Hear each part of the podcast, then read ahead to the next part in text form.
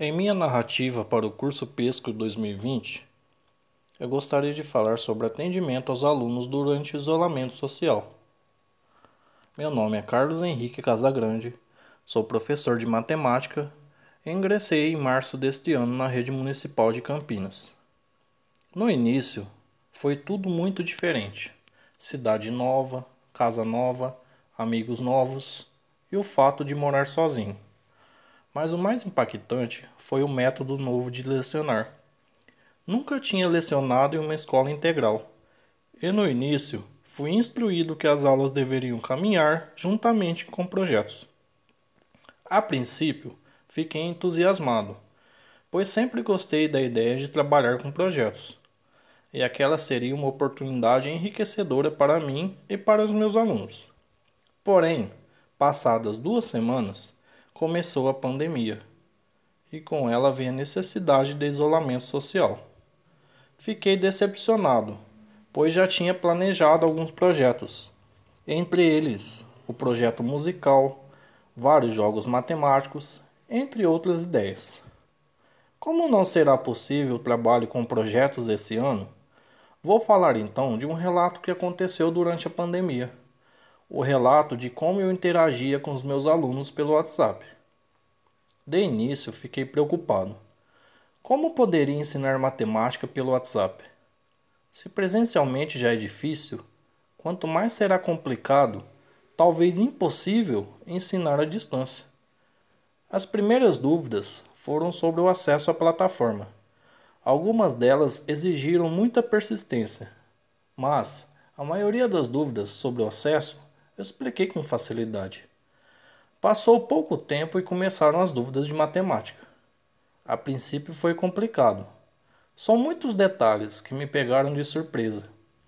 O aluno chama: Professor, estou com dúvida em tal questão. Não é simplesmente explicar e dar por encerrada a troca de mensagens com o aluno. Vários detalhes se fizeram importantes e, com o passar dos dias, fui aprimorando minhas estratégias. A primeira coisa que percebi foi que não poderia explicar tudo de uma vez, mas sim por etapas.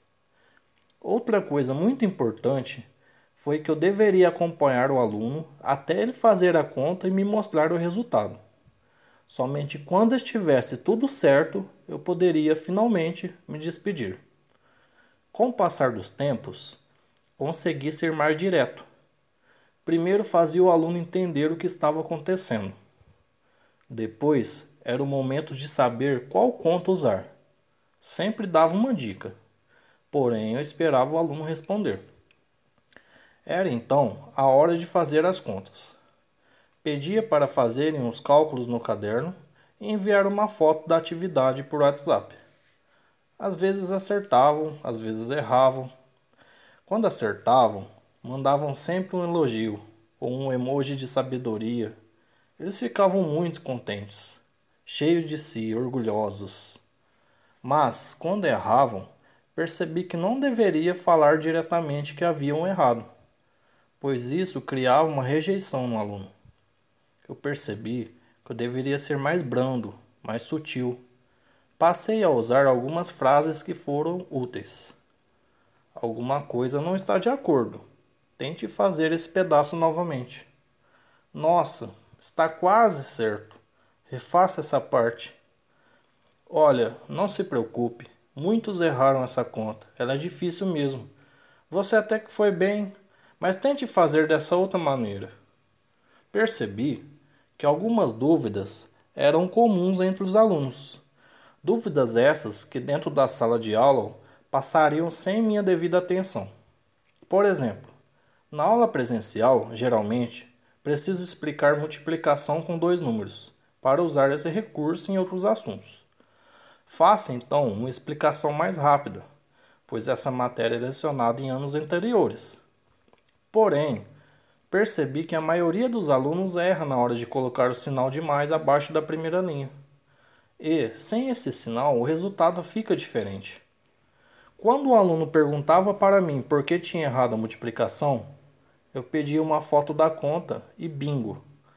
Lá estava a conta do aluno sem o sinal de mais. Quando corrigidos, muitos ainda questionavam e diziam ser irrelevante o sinal, até que eu conseguia provar o contrário. Outro erro, outro erro relevante foi o de interpretar um exercício. Saber quando usar uma conta de adição ou subtração, saber se era necessário fazer uma multiplicação ou até mesmo uma divisão. Percebi o quanto são carentes nesse aspecto. Comecei então a deixar algumas dicas em cada exercício, o que fez com que melhorassem o poder da interpretação. Ainda assim, muitos perguntavam sobre tal exercício, e quando eu explicava, eles diziam: Nossa, mas é só isso? Não acredito. Essa experiência me fez refletir sobre minha maneira de lecionar, que com certeza não será a mesma, pois percebi que as minhas aulas devem ser aprimoradas devem ser mais claras e devem explorar mais o lado social e humano dos alunos. Ficou mais claro para mim o quanto dependemos de nossos alunos e como eles dependem de nós. Algumas mensagens me marcaram. Confesso que fiquei comovido. Ao final das dúvidas, alguns mostravam gratidão. Ficavam felizes por terem compreendido o exercício. Fui contemplado com mensagens que não escutaria dentro da sala de aula. Professor, eu consegui, muito obrigado. Ah, agora entendi, que legal. Oi, professor, só queria dizer um bom dia. Obrigado por ter me ajudado. Muito obrigado mais uma vez, professor. Mensagens e mais mensagens. Emojis diversos. Emojis de coração, de felicidade, emojis engraçados em cada uma das mensagens, a alegria de acertar um exercício, de entender, de estarem aprendendo mesmo com a distância. Como se sentem felizes quando conseguem? Como é interessante. Eu não perceberia esses sentimentos presencialmente. Essa experiência ficará marcada e mudará, já mudou, a minha maneira de ser professor. Serei mais perceptivo. Compreendi que cada aluno é uma obra de arte. Suas mentes são moldadas com o passar dos anos, e nós, professores, fazemos grande parte desse processo.